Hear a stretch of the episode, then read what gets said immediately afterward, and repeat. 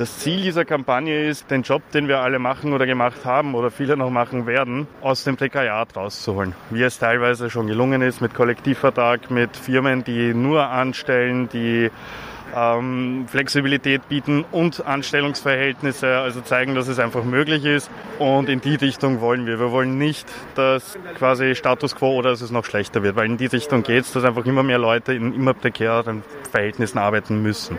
Gibt es ein konkretes Ziel für Österreich? Eines der Ziele wäre entweder festzustellen, ob der freie Dienstnehmer überhaupt in so etwas, also in diesem Beruf seinen Platz hat, oder den freien Dienstnehmer generell ins Arbeitsverfassungsgesetz reinzuholen, damit wir als, also damit, damit auch eine Gewerkschaft die Arbeitnehmerschaft vertreten kann, so wie es halt bei normalen Arbeitsverhältnissen ist, damit es einfach die Möglichkeit gibt, kollektive Aktionen zu setzen, sei es auch kollektiv für Mindestlöhne einzutreten, die ja jetzt nicht reguliert sind und ja, Kollektivvertretungen zu haben. Also alle diese schönen Dinge, die in den letzten 100 Jahren 100, ja, erkämpft worden sind ja, und die jetzt nicht, nicht wieder weggenommen werden sollten.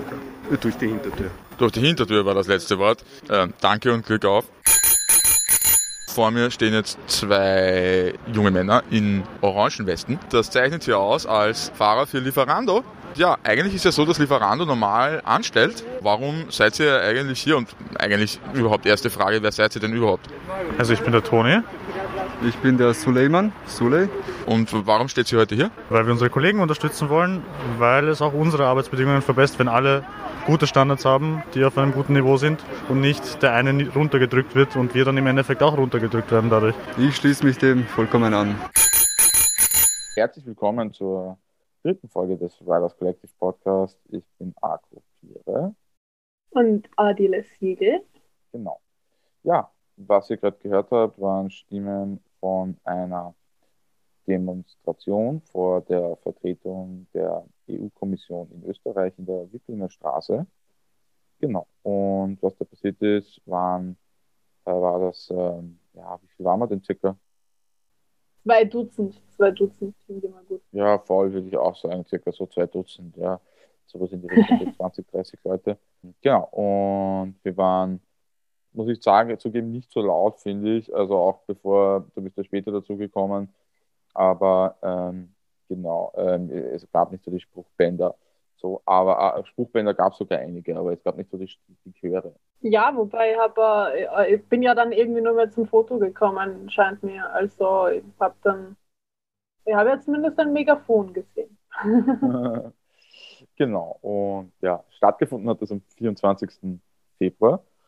Und der Anlass war, waren die Pläne der EU-Kommission, genau, weil äh, es ist nämlich so, dass die EU-Kommission aktuell plant, ein, ja, in der ganzen Europäischen Union äh, ein, äh, so einen Zwischenstatus zwischen selbstständig und normal angestellt zu etablieren. Für die Plattformarbeiter. Ja, es geht, es geht ganz konkret um Plattformarbeiter. Genau. Und ich denke mir, dass einige, die zuhören, diesen Zwischenstatus vielleicht schon kennen. Es gibt sowas ähnliches nämlich in Österreich. Österreich ist, was das angeht, ein Vorreiter kaum zu glauben. Ja, un unabsichtlich und zufällig und auch nur, weil sich Jam das so erlaubt. Ja, eh, aber ich meine, ich finde es schon interessant. Normalerweise ist Österreich bei solchen Sachen nicht so. Ne? Genau, aber auf alle Fälle, die Plattformfirmen überlegen sich das natürlich in einer extra grauslichen Weise. Wie genau kann man sich auch in den USA anschauen, wo zeitgleich mit den US-Wahlen, die das Ende von Donald Trump heraufbeschworen haben, und ich meine, laut ihm werden die USA jetzt von einem kommunistischen Linksradikalen regiert. Aber zeitgleich gab es auch eine Abstimmung in Kalifornien.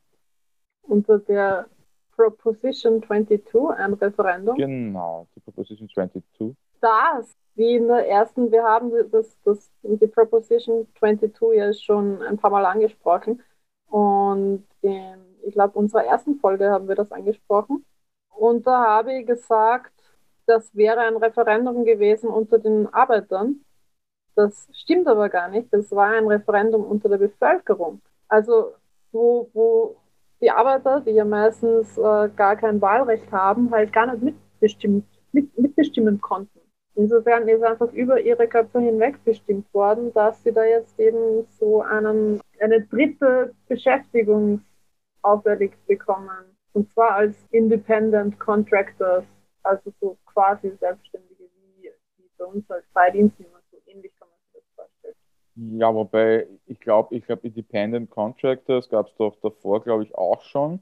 Aber die sind doch jetzt, Genau. glaube ich, irgendwie so ein Zwischending, so dass, äh, wenn ich es richtig verstanden habe, ähm, verbindet die Nachteile des einen mit den Nachteilen des anderen, mehr oder weniger. Naja, ähm, angefangen hat das, wie es ja überhaupt zu, diesem, zu dieser Proposition 22 gekommen ist, gab es ja ein anderer, also gab es ja schon mehrere Verfahren, Ger- Gerichtsverfahren gegen diese äh, Plattformunternehmen wie Uber und Lyft. Und das dann, wo dann rausgekommen ist, dass die, die Arbeiter Arbeiter sind und keine Selbstständigen. Und das war, glaube ich, dann irgendwann so festgehalten eigentlich unter den, dem sogenannten Bill 5, warte mal, ja, Assembly Bill 5, wo eben rausgekommen ist, also was, was eben besagt, dass diese Plattformarbeiter, also Gig oder Gig Economy Workers generell Arbeitnehmer und Uber und Lyft haben es, wollten das aber nicht einsehen und haben eben dagegen lobbyiert und haben, sind dann eben mit einem Vorschlag gekommen, dass, dass das doch anders sein soll. Ja, und der Vorschlag ist auch wirklich stark unterstützt worden. Also 200 Millionen äh, Dollar Kampagnen und Lobbyingarbeit unterstützt worden.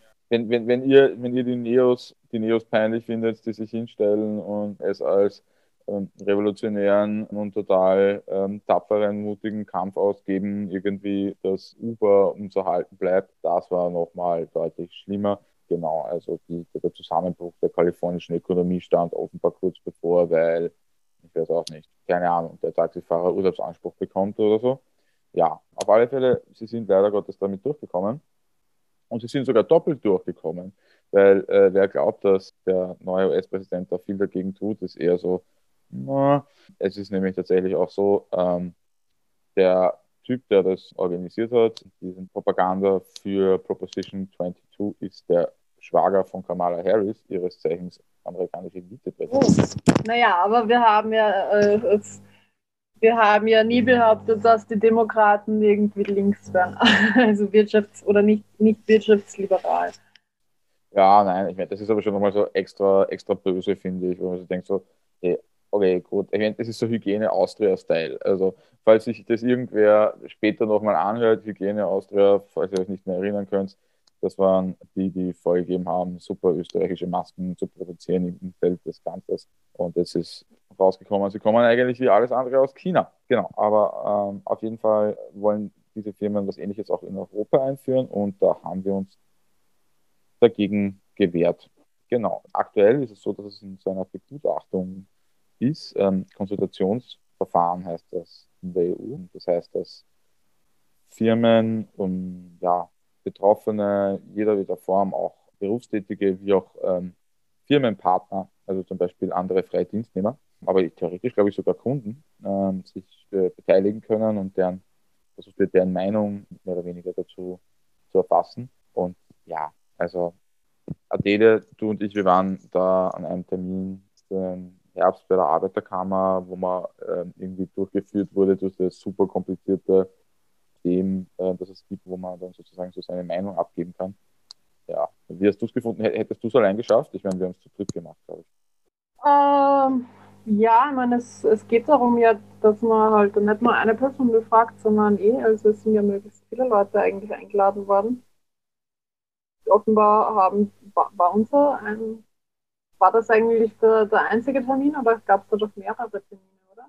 Wo, wo man dann auch mit anderen Leuten drüber gesprochen hat. Ich glaube, das sind mehr als nur wir drei, also insgesamt mehr als nur wir drei ähm, Ja, aber, gefragt worden. aber ich meine, wie viele können das gewesen sein? Ich meine, es gibt, ich weiß auch nicht, über 1000 Fahrer allein beim Jahr. Also wie viele. Ja, ich meine, das ist, das ist eben die, die Schwierigkeit, wie, wie erreicht man möglichst viele Leute, die in, dem, in, der, der, in der Branche arbeiten. Also man sieht sie zwar überall, also, aber sie sind halt sie sind halt am Rad und schnell wieder vorbei. Und es ist fast unmöglich, dass man halt irgendwie so viele wie möglich schreibt. Und ich man müsste die Leute tatsächlich persönlich anschreiben, jeden Einzelnen. um dann tatsächlich irgendwie so eine kritische Masse, die, die dann tatsächlich signifikant ist, zu finden. Aber ja, wie habe ich es hab gefunden? Äh, eh, eh okay. Ich kann mir jetzt gerade gar nicht mehr so, so genau daran erinnern, muss ich sagen. Aber es, es ist auf jeden Fall noch nicht zu Ende. Also wir, es, es beginnt halt jetzt, also am, am 24. Februar, wo diese Demo war. Ähm, das war ja eben, weil es eine internationale äh, Aktion war. Also wir hätten da ja noch viel mehr mobilisieren können oder so, aber es war eben schon von, von verschiedenen äh, anderen Riders-Organisationen in ganz Europa ausgemacht. Und das ist auch für uns relativ spät gekommen, dass wir da dann auch noch, ich meine, wir, wir hat, haben wahrscheinlich auch noch nicht so schnell von uns gewusst, von uns Riders Collective, wir sind ja relativ noch jung, dass das noch nicht ganz zu allen herumgesprochen hat. Und somit war es für uns ja eher spontan. Wir hätten natürlich auch viel mehr mobilisieren können. Aber da muss man eben auch erst zuerst die Leute dann aufklären, worum geht das überhaupt, weil viele sind ja einfach nur Fahrer und machen sich keine Gedanken darüber, dass da irgendwas vor sich geht, europaweit. Und und sind bereits freie Dienstnehmer und irgendwo ist dann, dann halt da nichts gefährdet, weil sie ja eh schon den Vertrag unterschrieben haben. Ja, eben, genau, aber ich, ich verstehe ich auch. Ich meine, in Wirklichkeit ist es halt auch ein sperriges Thema, weil ich meine, der, der Witz ist ja im Endeffekt, also soweit ich weiß, legt das ja jetzt noch nicht so unbedingt extrem viel fest. So. Also wenn du, wenn du das, wenn du das in Wirklichkeit thematisieren willst, dann, dann tust du dich, glaube ich, schwierig. Es, es fetzt halt nicht so wie, ich weiß auch nicht. Keine Ahnung, die Miam-Leute könnten mal probieren, für 5 Euro für pro Lieferung irgendwas zu machen. Ich glaube, das, weil das versteht jeder sofort, ja, du kriegst einfach einen Euro mehr. So, das ist mein. Aber das dagegen ist halt ja, schwierig. Wobei es bei, also in, den, in den Organisationen, die da vorne dabei waren bei der, bei der Aktion und da schon mehr und härtere Kämpfe haben als wir, äh, bei denen ist es halt so wie bei uns bei den, bei den Subunternehmern eigentlich. Also bei den, bei den tatsächlichen Selbstständigen, mit denen wir ja kaum in Verbindung sind, die am Stadtrand oder so liefern und tatsächlich nur pro Bestellung bezahlt bekommen. Und äh, wo halt die Wartezeiten und so weiter auch nicht bezahlt werden. Äh, ja, und die dann halt wirklich nur 5 Euro die, pro, pro, pro Lieferung bekommen und das auf selbstständiger Basis äh, es ist ja nicht so, dass es, dass, dass es diese, diese, diese Verhältnisse bei uns nicht gibt. Sie sind nur nicht in den Medien, weil in, da arbeiten halt andere. Und also wir, wir sind quasi die Hipster auf dem Fahrrad, die Podcasts machen und, und in freien Dienstverhältnissen oder eh angestellt arbeiten. Aber dann gibt es ja noch die stumme Masse von tatsächlichen Scheinselbstständigen, die es tatsächlich nur für 5 Euro pro Stunde machen die auch für Miam fahren, also oder, oder, oder für Lieferando, also die fahren halt auch mit Miam und Lieferando Rucksäcken. Aber sie, sie haben halt eigentlich recht gar nichts mit, mit uns zu tun, weil sie, weil sie halt auch nicht über Miam oder Lieferando beschäftigt sind, sondern über einen Subunternehmer oder wie es der äh, CEO von Miam sagte. Er behauptet, sie hätten keine Subunternehmer, sondern Logistikpartner. Ja. Eh, voll, genau. Aber worauf ich eigentlich hinaus wollte, eben ist, dass sowohl die, also wir, sagen, die, die wir pro Stunde bezahlt werden, die werden auch pro Stunde bezahlt, aber lächerlich halt, ja, ähm, sagen, da lassen sich, lassen sich leicht irgendwelche anschlussfähige Sachen finden, aber bei so einer, die Europäische Union erwägt, bla bla bla, bla bla blub, ich meine, ich glaube, dass das, dass das recht schwierig ist.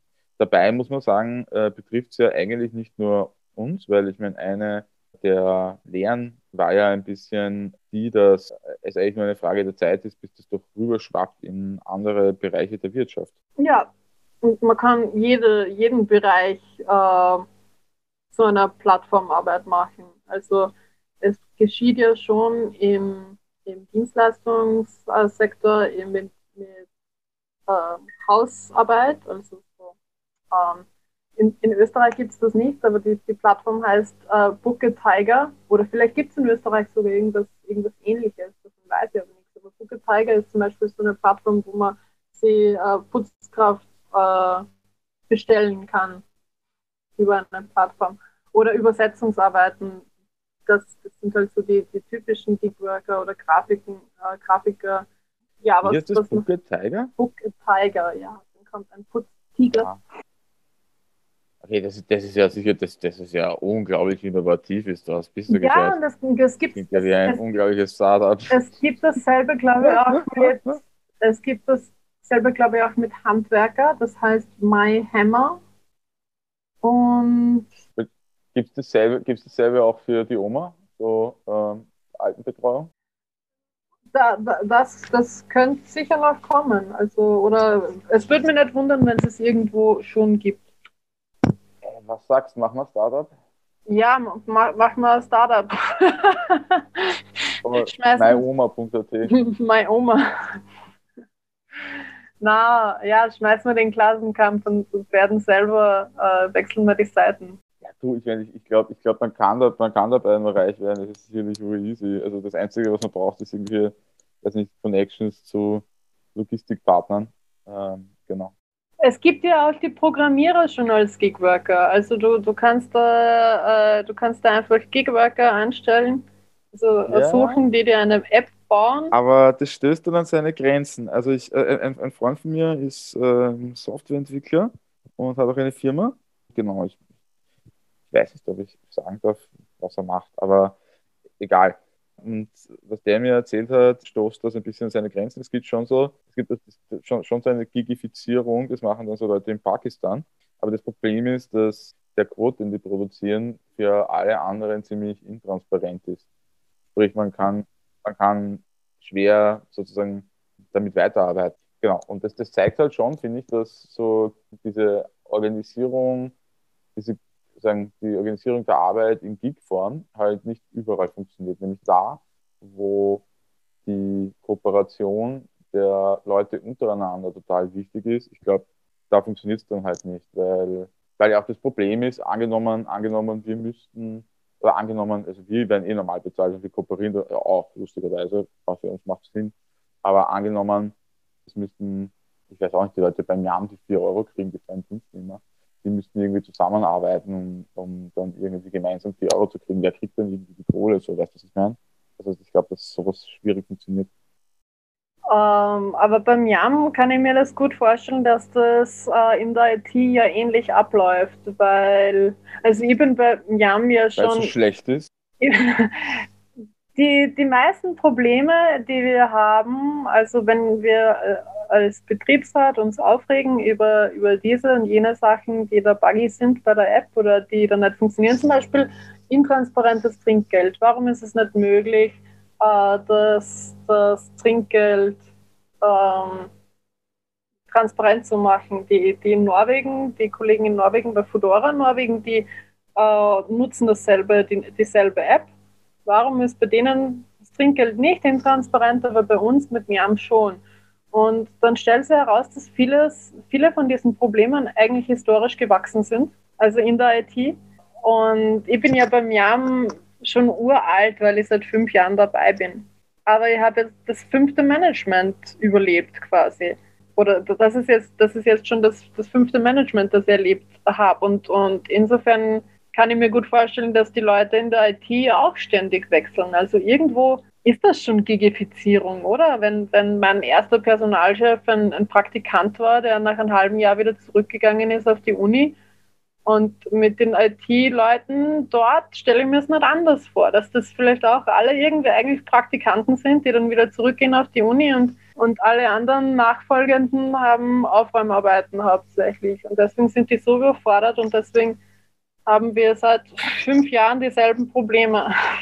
Ja, ich weiß nicht, also bei uns ist halt die Software auch nicht sonderlich, aber ich glaube, bei uns ist es halt, also Veloce 1450, ich glaube, bei uns ist es halt noch einmal extra komplex, weil wir kriegen halt auch das, wie soll ich sagen, wir haben halt auch dieses Gaffel mit, mit den Daten von 1450, die wir dort dann immer kriegen. Und die verweisen halt auch immer aufeinander. Also ich weiß nicht. Und bei uns das ist alles noch nicht so alt. Aber ja, ich, ich verstehe schon, was du meinst, aber ich, ich glaube sozusagen, dass die tatsächlich da der Arbeits, also ich glaube auch, dass bei das Jan Fedora, dass die echte Programmierer haben, weil ich, ich glaube halt, dass das dass so diese Gigifizierung einfach in dem Bereich einfach nicht funktioniert, weil dann sobald du sobald es nicht ganz klar ist, wem du was in das für ein Ausmaß zuordnen kannst, kannst du ja die Abrechnung auch schwer machen. Also weißt du, was ich meine?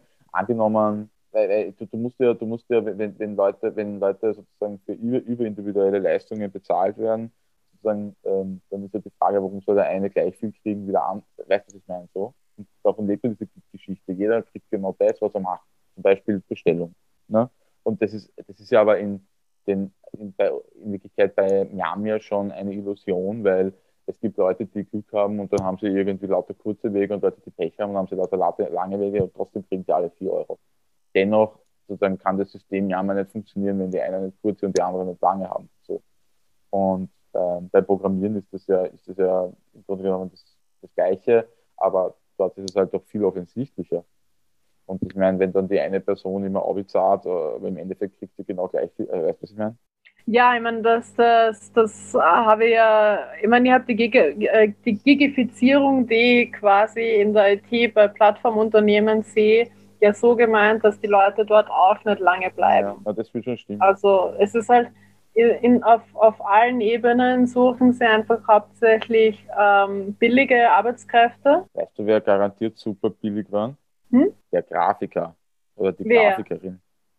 Ich meine, ich glaube, es ist ein, ein neunjähriges Kind vom, äh, vom Firmengründer oder so. Der, der Grünton, den es jetzt gerade gibt, das ist doch schon heftig. Ja, eh, also haben jetzt, äh, es ist überhaupt, ähm, es amüsiert mich mehr, äh, dass sie auf die ganze schlechte Presse, die ihnen beschert wurde, einfach mal reagieren drauf mit einem Rebranding. Also das, das sagt halt, wir haben keine fähigen Leute, die, die äh, fähig sind, ein Problem zu lösen. Wir haben nur fähige Leute im Marketing. Aber dort, wo es tatsächlich Probleme gibt, da spielen wir irgendwie drüber, aber machen wir mal ein Rebranding. Okay, aber das finde ich interessant. Ich habe das ähm, nicht damit in Verbindung gebracht, zumal ja es sich eigentlich, hat sich irgendwas verändert außer der Gründung? Ich meine, es sind plötzlich, es sind plötzlich Werbungen aufgetaucht, wo dann tatsächlich irgendein, irgendein äh, Social Security Package oder so beworben wurde, das aber nicht weiter erörtert war. Ja, das, aber das kann man ja mal sagen in der Werbung, damit das, damit das irgendwie gut ausschaut. Wer den Jernfahrer, wir bieten grelles Grün, grelles Blau und irgendein Social Security äh, Package. Aber, aber halt auch nichts gehört davon, dass die Verträge tatsächlich irgendwie besser oder überhaupt anders geworden Das war wirklich nur ein Rebranding in halt anderen Farben. Okay. Also ja, eh Rebranding, aber Ja. selbst für ein Rebranding Ja, finde ich schwach, wenn man einfach nur die Farbe ändert. Und nicht einmal wirklich, sondern einfach ein anderer Warum, von einem warum macht man das? Warum lässt, So. lässt man uns Ja. monatelang warten drauf, dass wir neue Rucksäcke kriegen? Und, und dann gibt es ein Rebranding. Also dann gibt es zuerst einen Haufen Ruck- Rucksäcke, die zu klein sind, wo man keine Losteria-Pizzen reinbringt. Und, und dann, dann gibt es ein Rebranding. Wieder neue Rucksäcke. Ich verstehe das nicht. Aber gut, das ist Miam, das muss man nicht verstehen. das muss man wirklich nicht verstehen. Wo waren wir? Wir sind jetzt tausendmal abgesprochen. Ab, abges ja, voll, voll. Eigentlich waren wir beim, eigentlich waren wir bei dieser bösen EU, bösen, bei diesem bösen Vorhaben der EU-Kommission. Genau. Es wird dazu bei der EU, äh, die da jetzt zwar sagt, sie möchte Arbeiter und Arbeiterinnen in der Plattformökonomie mehr schützen, besonders halt jetzt, wo äh, kürzlich ja äh, die Plattformunternehmen oder einige Plattformunternehmen äh, in Italien, ich glaube insgesamt 733 Millionen zahlen mussten, weil eben äh, die Gerichte entschieden haben, dass das alles Angestellte sind und keine äh, Independent Contractors. Und darauf sagt halt dann auch die EU, ja, ja, wir arbeiten dran, um halt äh, Gig-Worker besser zu schützen. Gleichzeitig wird halt auch stark lobbyiert von eben diesen Unternehmen, in deren Interesse es ja nicht ist, dass sie dann äh, in anderen Ländern auch solche Verfahren bekommen und auch hunderte Millionen an Strafen und äh, äh, Kompensationen zahlen müssen. Und es ist auch halt nicht, es geht halt auch nicht, dass die EU irgendwelche, irgendwelche Lösungen findet, ohne halt im gleichen Maß die Betroffenen anzuhören wie die Unternehmen. Ja, das tun sie ja formal, das ne? Problem, das, das, ja, jein, jein. Also das, das, ist, das ist halt, man bräuchte da eine größere Masse, die man anhört von Fahrern, aber die größere Masse, die sie anhören, sind sicher die, die äh, Unternehmer und Wirtschaftsbetreibenden und Plattformbetreiberinnen. Einfach weil die auch leichter zu erreichen sind als die Fahrer, denen man irgendwie erst erklären müsste, worum es geht. Und ja, worum, worum es geht, ist ja, ist ja eigentlich die Zukunft der Arbeit. Also, äh, dass, dass es ordentliche äh, Anstellungs Anstellungsverhältnisse gibt oder Beschäftigungsverhältnisse gibt, die eben auch garantieren, dass man von seinem Job leben kann und nicht eigentlich pausenlos arbeiten muss auf drei verschiedenen Plattformen, damit man irgendwie über die Runden kommt. Und im Fall, dass man krank wird oder einen Unfall hat, äh, auch vorgesorgt hat, weil darauf für solche Fälle muss man ja einen Notgroschen zur Seite haben, wenn man, wenn man ja keine Sozialversicherung, also es ist ja jetzt nicht keine Sozialversicherung, die zum Beispiel naja, gut, in vielen Fällen ist es einfach keine Sozialversicherung. Also eben in den, in den Fällen von den, den Miam- und Lieferando-Fahrern, von denen ich vorher gesprochen habe, von den Schein Scheinselbstständigen, die halt, die es halt auch eben zuhauf gibt in Italien und Frankreich und Spanien und überall, äh, die halt tatsächlich nur pro, pro Lieferung und nicht be bekommen, äh, bezahlt bekommen und eben tatsächlich keine Krankenversicherung haben und tatsächlich alles Risiko selber tragen.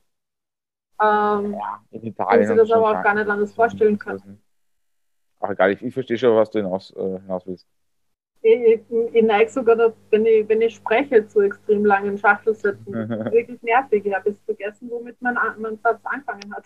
ja, wir hier auf alle Fälle, wir müssen ihre Pläne durchkreuzen.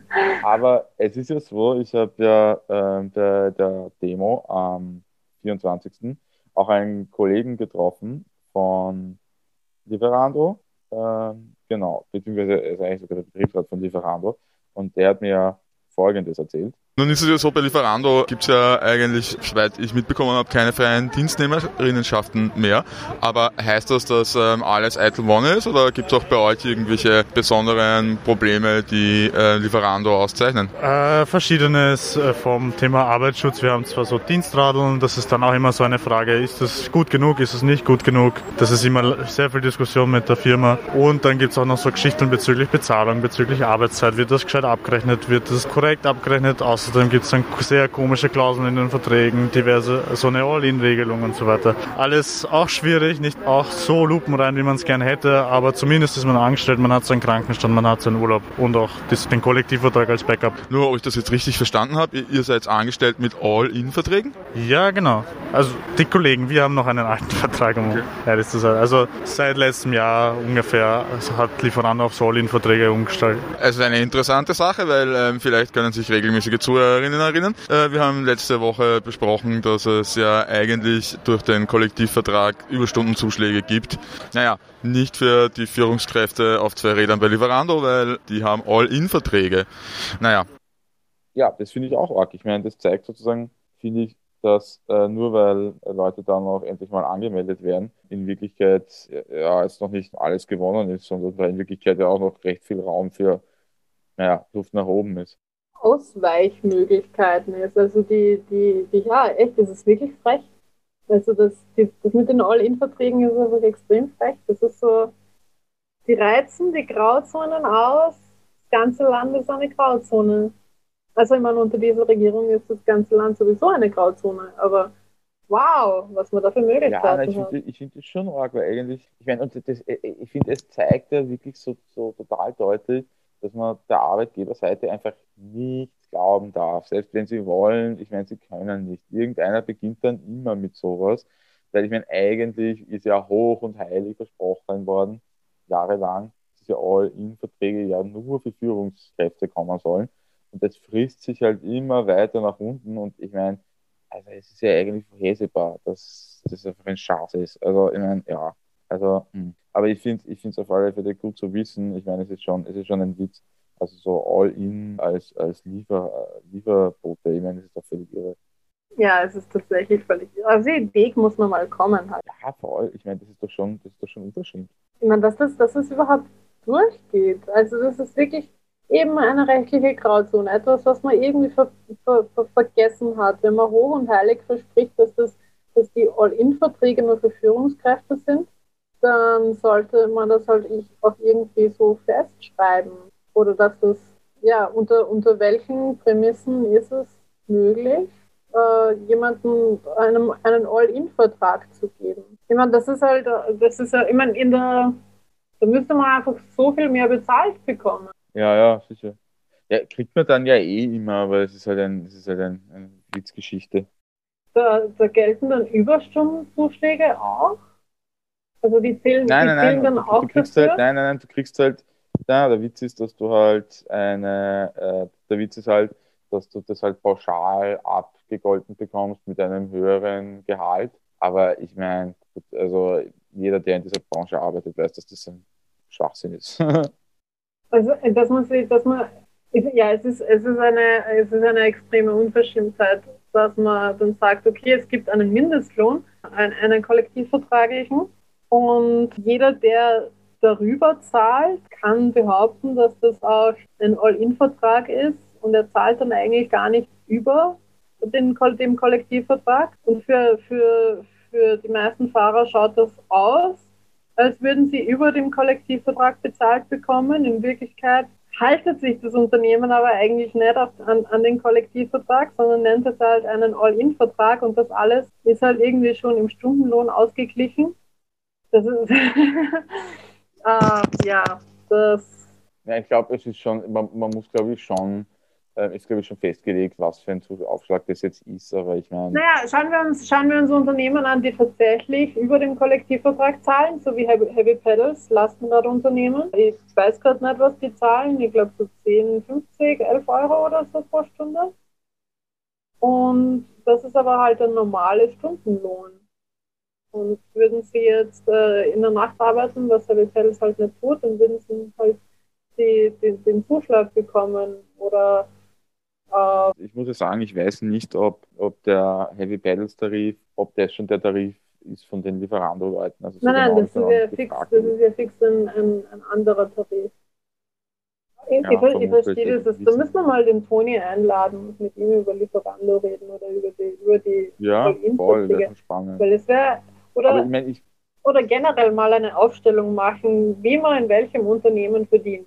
Weil sonst könnte man ja sagen, ja. okay, das ist ja jetzt, die Unternehmen sind da ja oft ganz schnell dabei, dass sie sagen, oh, das ist Betriebsgeheimnis. Entschuldigung, wie viel jemand verdient und in welcher Weise das ausbezahlt wird und was das für ein Vertrag ist, soll ein Betriebsgeheimnis sein. Das Unternehmen haben echt Nerven. ja, ja, es ist auch kein Betriebsgeheimnis. Nein. Ja. Aber ja, auf jeden Fall, genau. Ich finde es ich find's auch deshalb spannend, weil, weil man sich dann da auch, finde ich, fragen muss, ob man sich so einen Gefallen tut mit diesem Prekaritätsbegriff, der ja im Zusammenhang mit unserer Branche oft fällt. Weil, ich meine, also ich meine, so, so Schein, äh, All-In und so, ich, das ist doch nicht prekär, das ist doch einfach nur hm, schlechte Arbeitsbedingungen. Also ich meine, ich weiß nicht, ob man sich da so einen Gefallen tut, wenn man sich so, ob, ob man sich da nicht ein bisschen so verzwergt und veropfert, sozusagen, wenn man, wenn man irgendwie äh, sagt, oh, so prekär und so weiter und so fort. Wie also? Du weißt, was ich meine? Nein, also du findest äh, schlechte Arbeitsbedingungen irgendwie äh, äh, besseres oder attraktiveres Wording als prekäre Arbeit? Also ist das beides schlecht? Es ist beides schlecht, ja, aber die Frage ist, warum man, warum man für bestimmte Arbeiten dann irgendwie noch das Wort prekär verwendet. Also ich finde, ich Ja, finde ja für freie Dienstnehmer, finde ich, finde ich, macht es vielleicht einen Sinn. Das lasse ich mir einreden. Aber wenn es tatsächlich so einen, Arbeitsvertrag gibt, dann, also weißt du, was ich meine? Weil wo, wo ist dann, der, Ja. dann ist ja alles prekär. Also weißt du, was ich meine? Dann ist ja, dann ist ja die Gastro auch prekär. wenn man die Gastro ist eigentlich reichlich prekär. Ja, Ich meine, das schaut, die haben, auch, die haben auch Arbeitsverträge und die schauen sicher nicht besser aus als die von uns. Ja, äh, aber ist alles, was zum Beispiel befristet sind, und in der Gastro sind sehr viele Saisonverträge, äh, ist schon mal, fällt schon mal unter Prekärarbeit. Oder alles, was eigentlich nicht Vollzeit ist, wird manchmal, je nachdem, wen man fragt, als prekär gesehen, aber generell als atypisch. Ja, aber das ist ja das Nächste. Also, also irgendwie das, alles, alles was, also wenn, wenn, du, wenn du mich fragen würdest, wäre eigentlich alles mit einem normalen Arbeitsvertrag, was über, was mindestens Teilzeit ist, schon äh, nicht mehr Oh, prekär. Aber eigentlich, eigentlich, eigentlich stimmt es. Ich meine, ich arbeite 20 Stunden, ich kriege quasi nicht 750 Euro am, am Monatsende raus. Das ist halt jetzt auch nicht so viel, dass wenn jetzt irgendwie, weiß ich nicht, meine Waschmaschine eingehen würde oder mein Laptop und ich brauche jetzt ganz schnell einen neuen, dass, dass mir das jetzt nicht irgendwie aus der Stabilität reißen würde. Also das ist halt prekär. Ich finde, das ist prekär. Also wenn du ein, ein Einkommen, wenn du von deinem Einkommen nicht abgesichert leben kannst, sodass du dir halt Sorgen machen musst, was ist, wenn irgendwas Größeres kaputt ist oder irgendwelche größeren Kosten anfallen. Also jetzt nicht wie, ich bekomme ein Kind und muss das Haus umbauen, sondern, sondern, sondern sowas wie Waschmaschine wird kaputt oder, oder weiß ich nicht, der Herd wird kaputt oder, oder ich brauche eine neue Gastherme oder sowas. Ich meine, Gastherme ist schon wieder was, was Härteres, also das kostet ja, ja meistens schon wieder mehr. Aber dass man sich, dass man sich dann halt äh, nicht fürchten muss, dass man halt nicht mehr über die Runden kommt.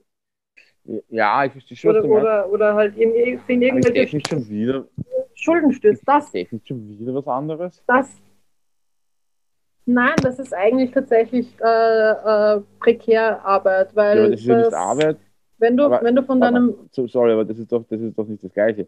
Weil ich meine, beim einen geht es um prekäre, prekäre Arbeit, das eine bezeichnet Arbeit und Arbeitsverhältnisse und das andere ist ja sozusagen, wie gut du mit deiner, mit deiner Kohle auskommst. Und meine, ich habe mal gearbeitet auch bei, Nein, nein, man kann, man kann schon, man kann schon zum Beispiel annehmen, immer dafür gibt es ja jetzt ein, ein, was man sagt, eine Armutsgrenze.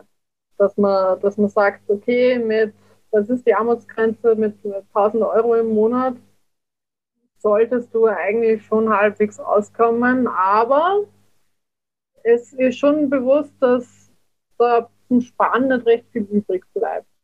Und bei einer Krankenversicherung, wenn du jetzt eine Krankenversicherung hast, also äh, als, als äh, Arbeitnehmerin krankenversichert bist und eben auch Krankengeld bekommst, dann reißt dir das jetzt keine zusätzliche Lücke ins Konto, wenn du krank wirst. Und, und genauso, ich meine, natürlich, äh, es bleibt dir überlassen, wofür du einen Notfallgroschen anlegst oder nicht, auch wenn du 2500 Euro äh, verdienst und versuchst, das alles an der, an der Börse anzulegen und zu sehr spekulieren, sodass du dir dann auch keine neue Waschmaschine. Äh, aber, aber das ist dann, das ist dann halt, weiß ich nicht, du bist selber schuld, weil du nicht gut mit deinem Geld umgehen kannst. Aber wenn dir gar nicht die Möglichkeit gegeben wird, irgendwas anzusparen, weil du halt A, nur Teilzeit arbeiten kannst oder nur Teil, eine, eine Teilzeitbeschäftigung Beschäftigung gefunden hast. Ähm, oder, oder eben äh, so, viel, so, so viel arbeiten muss, um halt nicht verkehrt zu leben. Also wenn ein, wenn ein Kollege jetzt freier Dienstnehmer ist und 70 Stunden die Woche arbeitet und bei mir gibt es ja genügend von diesen und dann sagt, okay, er verdient 3500 Euro im Monat, der würde sich jetzt selber nicht als prekär ansehen, oder? Aber er rechnet halt nicht damit, dass er eigentlich in, in kürzester Zeit so überarbeitet sein kann und, und das, was nicht, sein E-Bike oder was auch immer er fährt, das halt auch alles, alles Sachen kostet, dass er plötzlich äh, krank sein kann, dass er plötzlich einen Unfall hat. Ja, dass, dass, dass, dass, dass, dass die Arbeit, die er hat, ihn eigentlich körperlich auch so belastet, das halt eigentlich keine Zukunft hat. Das, das ist eigentlich alles irgendwo verkehrt. Das ist halt Eh, nicht nachhaltig. Das ist halt nicht Schau, nein, nein, eh, das, ich, ich, ich verstehe schon, ich verstehe schon, was du meinst, aber äh, eigentlich hast du ja im Grunde genommen auch ein, ein, ein, ein Beispiel jetzt dafür gebracht. So.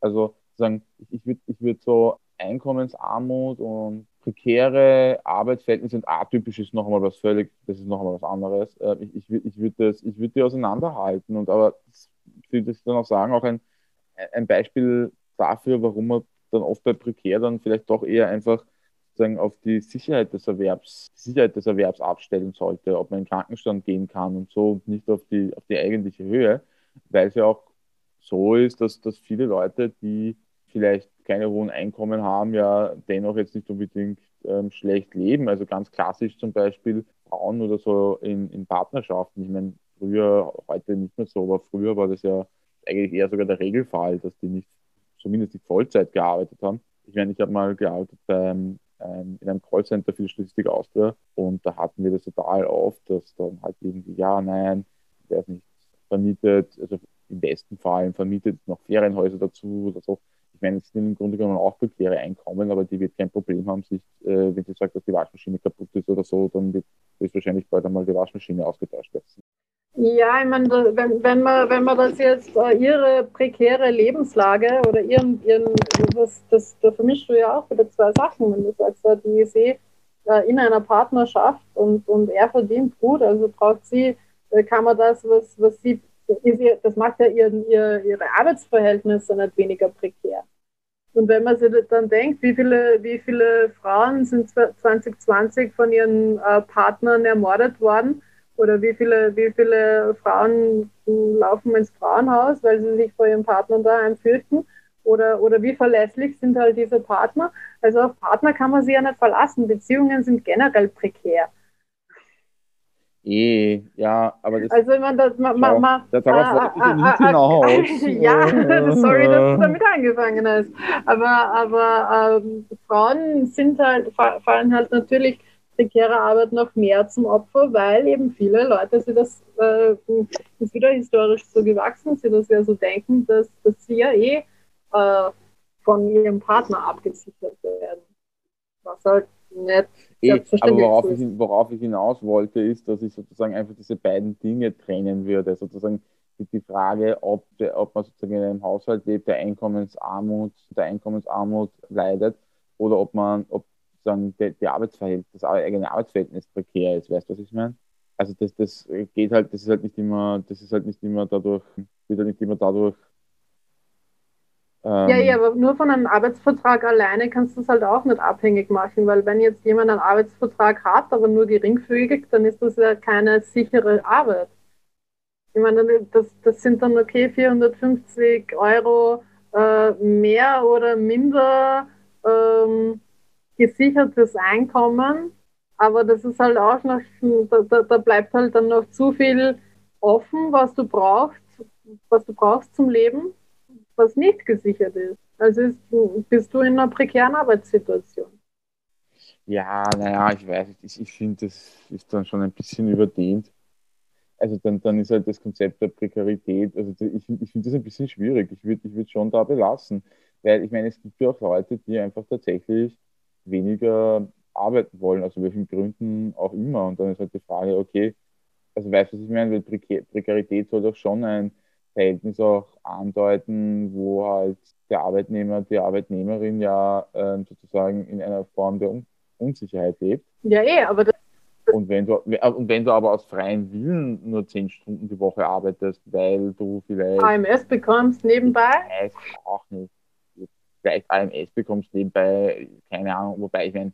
Aber das kannst du äh, jetzt nicht. Ich weiß nicht aber das ist jetzt, das ist jetzt der Miam-Klassiker, den du meinst. Ich meine ich mein ja tatsächlich Leute, die aus irgendeinem Grund vielleicht nur angemeldet zehn Stunden in der Woche. Ja, weil sie, weil ja. sie äh, eh, eh, gut verheiratet sind oder in geerbten Häusern leben. Ja, zum Beispiel, zum Beispiel sowas gibt es sowas gibt's auch. Oder, aber das, das sind ja die, die sind ja immer, ihre Arbeitsverhältnisse sind prekär, aber ausgewählt prekär und sie sind ja nicht in prekären Lebensverhältnissen.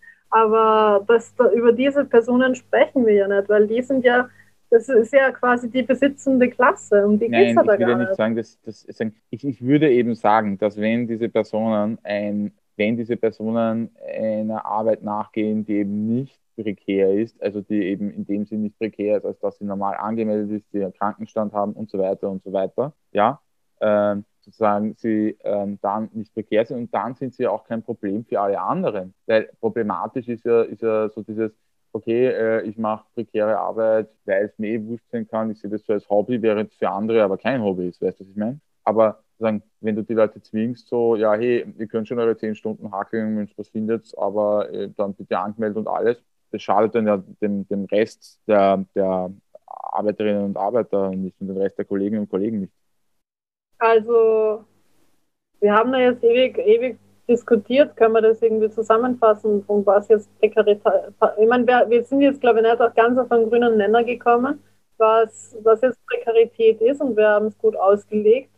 Aber der Punkt, den du jetzt am Schluss gemacht hast, fand ich ja ganz gut. Also, dass äh, manche Leute es sich besser leisten können, äh, in prekären Arbeitsverhältnissen zu arbeiten äh, als andere. Und die einen, äh, die, die wären eigentlich auf sichere Arbeitsverhältnisse angewiesen, weil sie eben äh, für ihr gesamtes Leben selber aufkommen müssen. Und die anderen, äh, denen ist es mehr oder minder wurscht, weil sie, weil sie studieren, von ihren Eltern supportet werden oder Studienbeihilfe bekommen oder AMS-Geld bekommen oder nichts für Miete zahlen aus, aus irgendwelchen Gründen oder vielleicht eh noch einen anderen Job haben und das Radfahren jetzt nur zum Spaß machen oder so, also anderweitig abgesichert sind. Und die scheren sich halt dann nicht darum, denen ist es nicht wichtig, dass sie äh, in diesem Job jetzt abgesichert sind.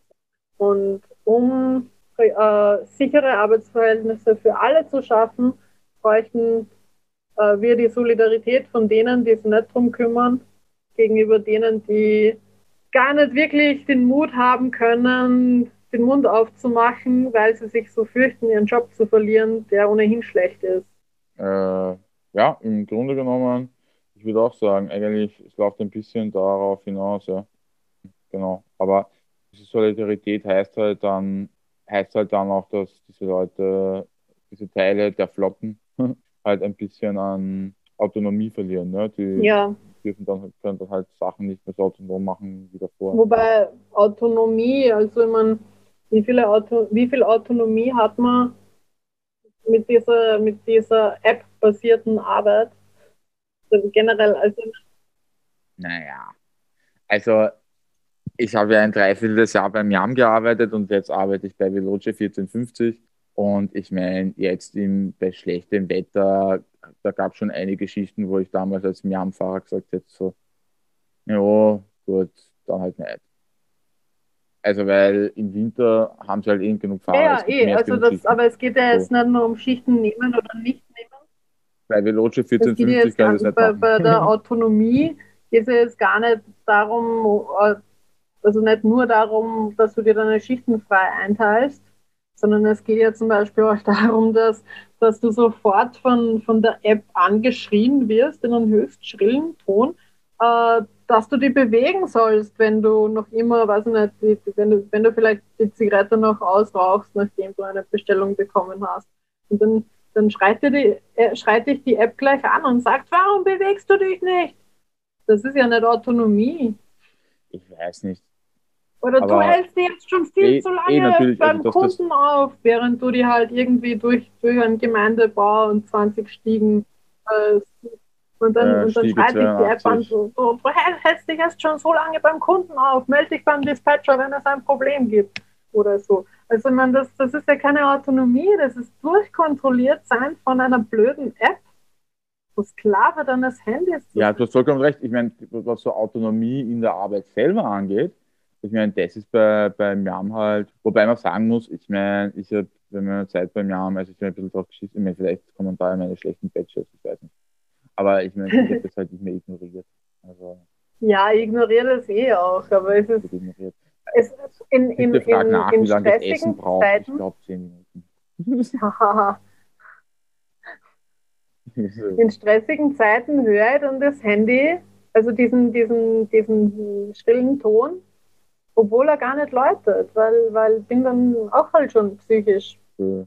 fertig davon. Ja, ich höre das nicht. Also ich, ich bin da eher so. Also man, das ist halt, das ist halt äh, ja für mich ein, ein Erkennungsmerkmal, dass ich gerade irgendwie wieder zu viel Stress im Leben habe. Wenn ich mein Handy höre, obwohl es gar nicht läutet.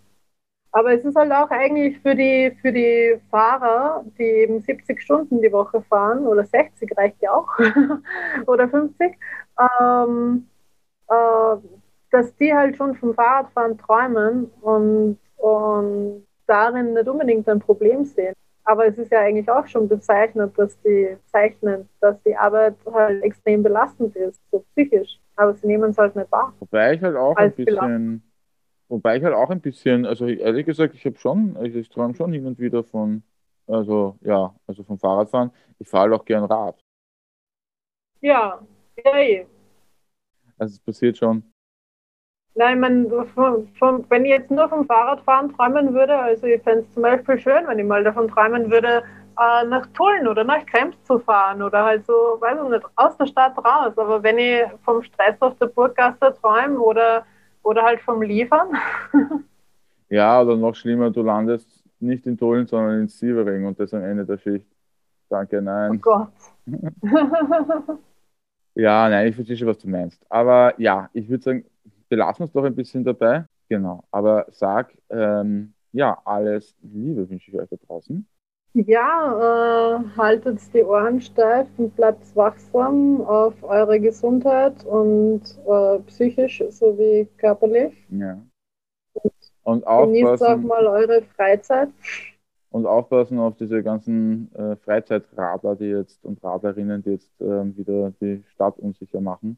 Oh Gott, ja, bitte, bitte Stadt Wien, falls du das hörst, äh, Zusatzradwege wären wieder leibern. Ja, bitte, macht doch bitte so Profispuren. Oh ja, oh ja, Profispuren. Profispuren. Das, oh, das wäre was, ich möchte eine Profispur. Das werden wir lobbyieren. Ja, toll, ich bin auch dafür. Bei der Radlobby oder so. Cool. Wenn ihr noch äh, Anregungen habt, meldet euch. Äh, ihr wisst hoffentlich, wo ihr uns findet unter riderscollective.at oder schreibt uns eine E-Mail äh, riderscollective.at. Bis zum nächsten Mal. Bis zum nächsten Mal. Alles Liebe. Ciao, alles Liebe.